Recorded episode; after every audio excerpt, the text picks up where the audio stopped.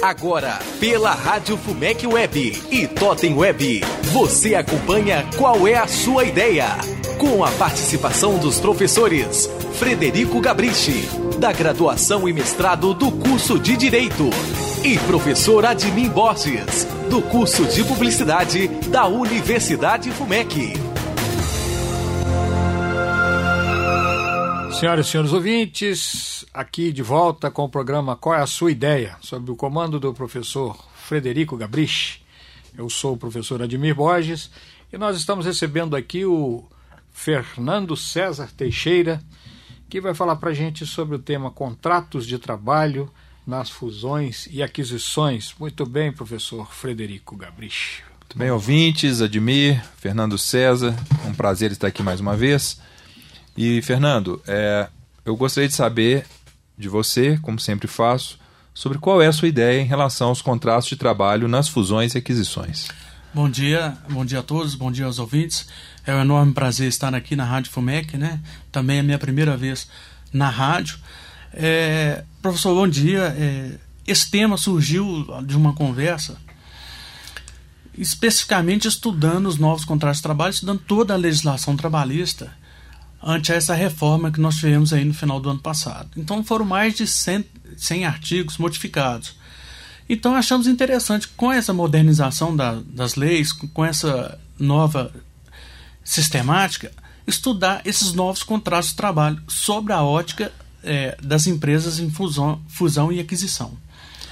Seríamos a ideia de tratar de possibilitar a empresa é, que sucede ou que adquire uma nova poder contratar aqueles empregados antigos sobre uma nova ótica, sobre um novo contrato de trabalho, sem que se configure a unicidade contratual ou que, sem que se configure aquela sucessão trabalhista prevista lá na CLT, dos artigos 10 e 448 antigos. Né?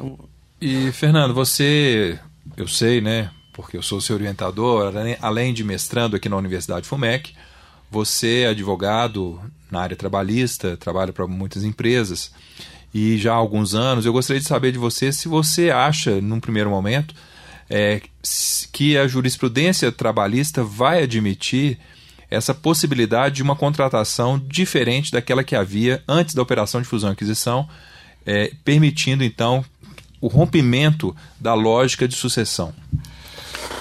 É, a gente imagina que vai ser uma tarefa árdua, né? para essa mudança de jurisprudência e o entendimento. Aqueles juízes mais, mais tradicionais, juízes mais antigos, eles têm um pouco de dificuldade de compreender essa situação e até entendem que, de fato, é, a empresa sucessora ela deve arcar com, com todos os, os compromissos da empresa anterior e o contrato não pode ser modificado mas a, o trabalho tem mudado, a sociedade tem mudado, o, as empresas têm né, a configuração de empresa cada vez maior. Hoje a gente vê os grupos de empresas e esse nosso entendimento é que esse é o futuro, que a empresa de fato vai poder contratar com as novas características e com as novas possibilidades. E com o, a premissa da reforma trabalhista, né, a premissa dessa modernização de leis, que de fato é o negociado sobre o legislado, não quer dizer que esse novo contrato de trabalho ele vai ser prejudicial ao, ao empregado. Pode acontecer, e, e, assim sendo, né, cada vez mais, esse, esse negócio, essa, essa possibilidade de negociação, esse contrato de trabalho novo ser inclusive mais benéfico ao empregado. Então, é, a gente imagina que vai ser um pouco difícil no início, mas como tudo tende a se ajustar lá no futuro, eu acho que vai ser a tendência. Bom, são vários desafios e, e, e, polêmicas né, pela frente. Polêmicas. E eu gostaria de já emendar uma pergunta na outra, que é a questão da literatura para esse projeto, para esse trabalho seu. Bibliografia e pesquisa de dados primários, né, se você vai. Já está pensando alguma coisa nesse sentido? É, sim. Por ser uma matéria muito nova, né, assim, a gente vai, acaba ficando um, um pouco. Literatura principalmente dos contratos trabalhistas, a gente vai lá pegar no, no professor aqui de, de, Minas Gerais, Kleber Luz, ou também no desembargador lá do Espírito Santo, que escreve muito, que é o, o Carlos Henrique Bezerra Leite. Nós partimos também para o direito civil, para o direito empresarial, com o professor Fábio Ulloa. Isso aí, essa literatura a gente imagina para iniciar essa questão. É, coleta de dados ainda é, é, uma dificuldade muito grande, porque a matéria é muito nova. Então, assim, mas dentro daquilo que a gente conseguir perceber, fazer umas pesquisas, porque a gente vai lançar uma tendência, né? Nós não vamos revisar algo que já existia anterior. Então, é algo um pouco inovador, como é a matéria do professor Gabrich. Nesse sentido, inclusive, Fernando, lembrando sempre que nós temos aqui na Universidade FUMEC um professor que tem uma das obras mais reconhecidas no Brasil sobre fusões e aquisições, que é o professor Sérgio Botrel, que eu recomendo que seja considerado na sua referência bibliográfica, porque sem ele o seu trabalho vai ficar, no mínimo, prejudicado. É, é, Fernando, você acha que é, uma análise das operações de fusão e aquisição, da estrutura jurídica dessas operações, pode também influenciar a, a, a, o resultado é, na jurisprudência é, do entendimento de haver sucessão ou não haver sucessão? Ah, sim. É, com certeza, até para entender qual que é o modelo, né? Porque é, hoje muitas empresas, quando há essa aquisição, aquele modelo anterior ele deixa de existir. E isso, por exemplo, pode, pode acontecer de empresas que trabalhavam com, com trabalhadores é, empregados e agora passam a ser autônomos. Tem, tem empresas que podem se utilizar do método de representação comercial e hoje passar a entender que não, que já pode ter empregado diante da nova legislação.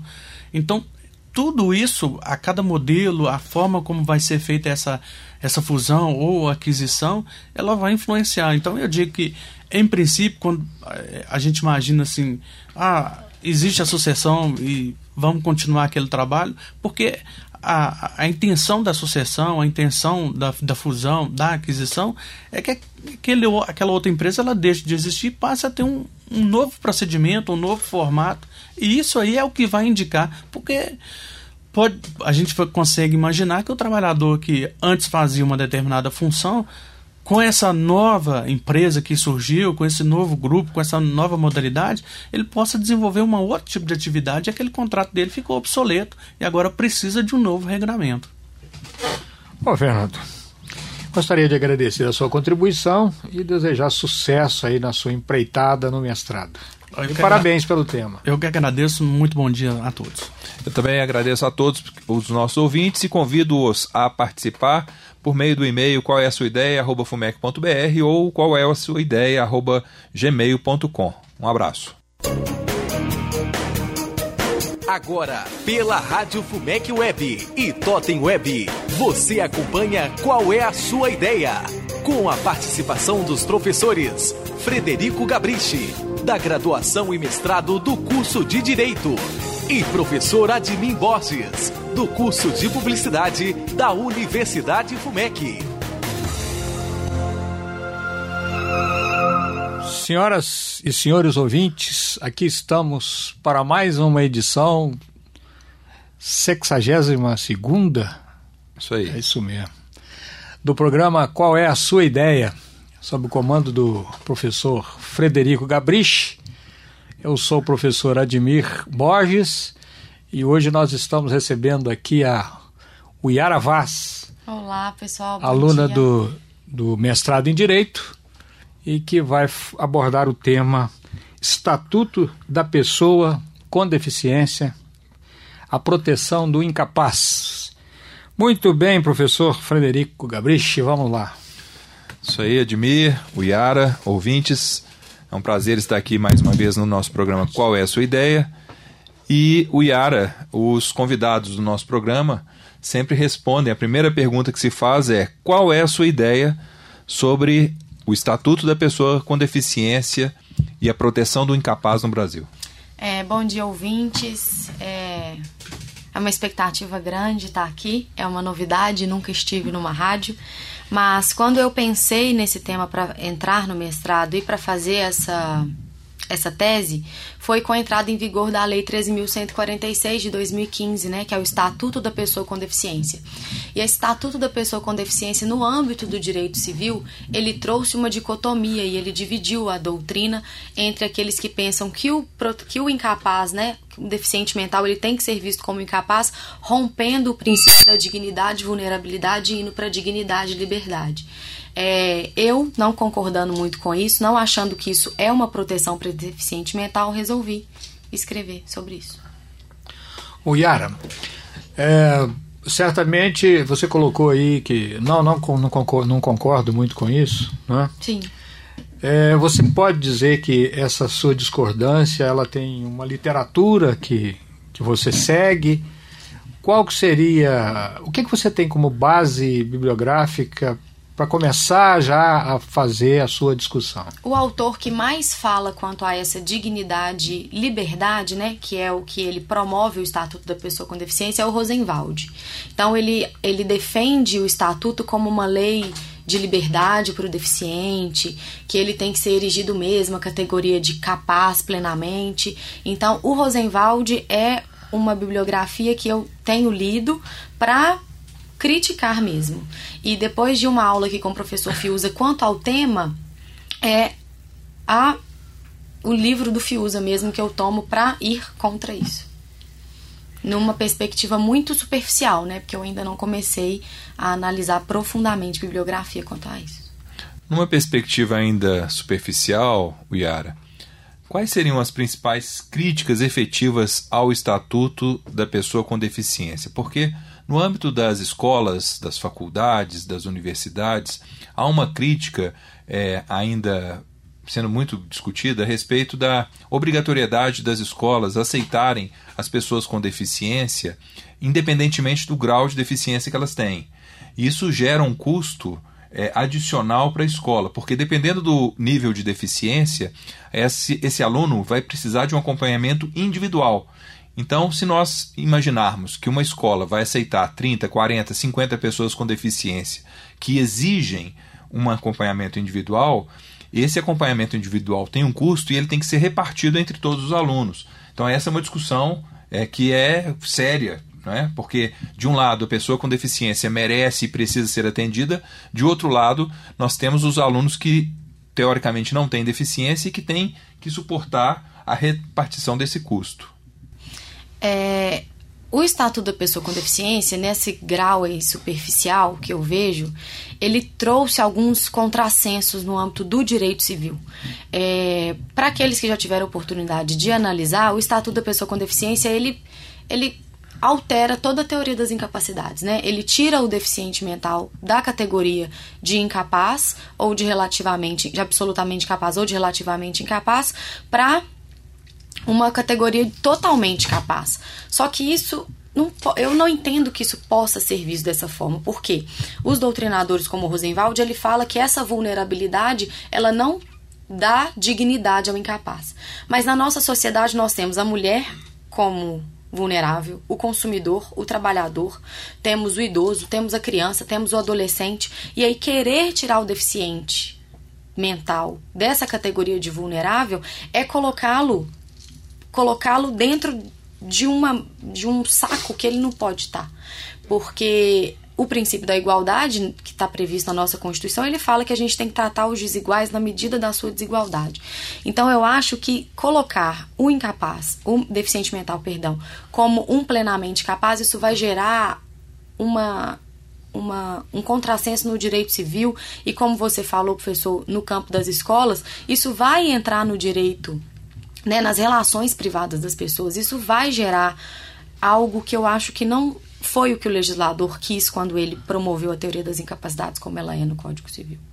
É, de fato, há uma, um choque né, entre toda a construção doutrinária do passado e aquilo que é, é estabelecido pelo, pelo Estatuto da Pessoa com Deficiência, inclusive em relação ao próprio Código Civil, né? Exatamente. Porque, em virtude do Estatuto, é possível, por exemplo, o casamento entre duas pessoas com deficiência. E sem contar que essas deficiências, hoje nós sabemos que existem graus de deficiência. Isso. Eu tenho uma prima que ela tem síndrome de Down e ela não ela, ela não consegue, assim, o grau dela é alto, então ela não tem como discernir como o Estatuto da Pessoa com Deficiência fala. Já começa aí o contrassenso, porque como que o Estatuto da Pessoa com Deficiência, ele coloca uma pessoa como plenamente capaz, mas em âmbito negocial ela é curatelada? Como que no âmbito do direito civil uma pessoa é capaz e ela vai ser curatelada. E aí já começa o contrassenso. E aí essa pessoa vai ser curatelada só em âmbito negocial e no campo do, da, dos direitos existenciais. Não, ela vai determinar a sua prole, ela vai determinar se ela se casa, ela vai determinar toda a sua vida. Então isso assim é muito perigoso, é tirar a proteção do incapaz, do deficiente. É de fato esse é um tema limite, um tema importantíssimo, né? tem que ser tratado com seriedade o, a inclusão das pessoas com deficiência, mas também serem pensadas medidas que possam considerar a situação fática de cada um, né? Exatamente. Porque de fato o direito começa no fato, a gente não pode esquecer disso. Bom, aí você colocou é, a, sua, a sua ideia inicial né, de, de contradição pelo que, pelo que se mantém ou que se discute atualmente. Você vê a possibilidade de uma pesquisa de dados primários, estudo de caso, e como é que como é, como é que poderia ser isso? Uma vez que a, a revisão de literatura talvez ela não não supra totalmente a sua indagação, né? Você já pensou nisso? Como é que está isso na sua cabeça? Eu já pensei, mas também de forma que eu não sei se eu vou conseguir implementar mas uma pesquisa às vezes no campo do judiciário para ver quais ações estão chegando no campo dessa curatela do deficiente, é, no campo da tomada de decisão apoiada, se contratos de tomada de decisão apoiada, que é um instituto novo trazido pelo Estatuto da Pessoa com Deficiência, já foram celebrados contratos quanto a isso, mas eu não sei em qual campo pesquisar se isso já chegou, por exemplo, no campo do judiciário, nas varas de família, para a gente saber como isso foi resolvido. Às vezes, uma análise jurisprudencial, algo assim. Logicamente, isso tudo vai fazer parte do seu trabalho de pesquisa Exato. aqui na Universidade FUMEC, é, dentro do seu trabalho de dissertação de mestrado, não é? Isso. E para encerrar aqui a minha, as minhas perguntas, contribuição para a área desse, para sua área de conhecimento e contribuição social, assim, em poucas palavras, o que que já, né, o que que você já vislumbra?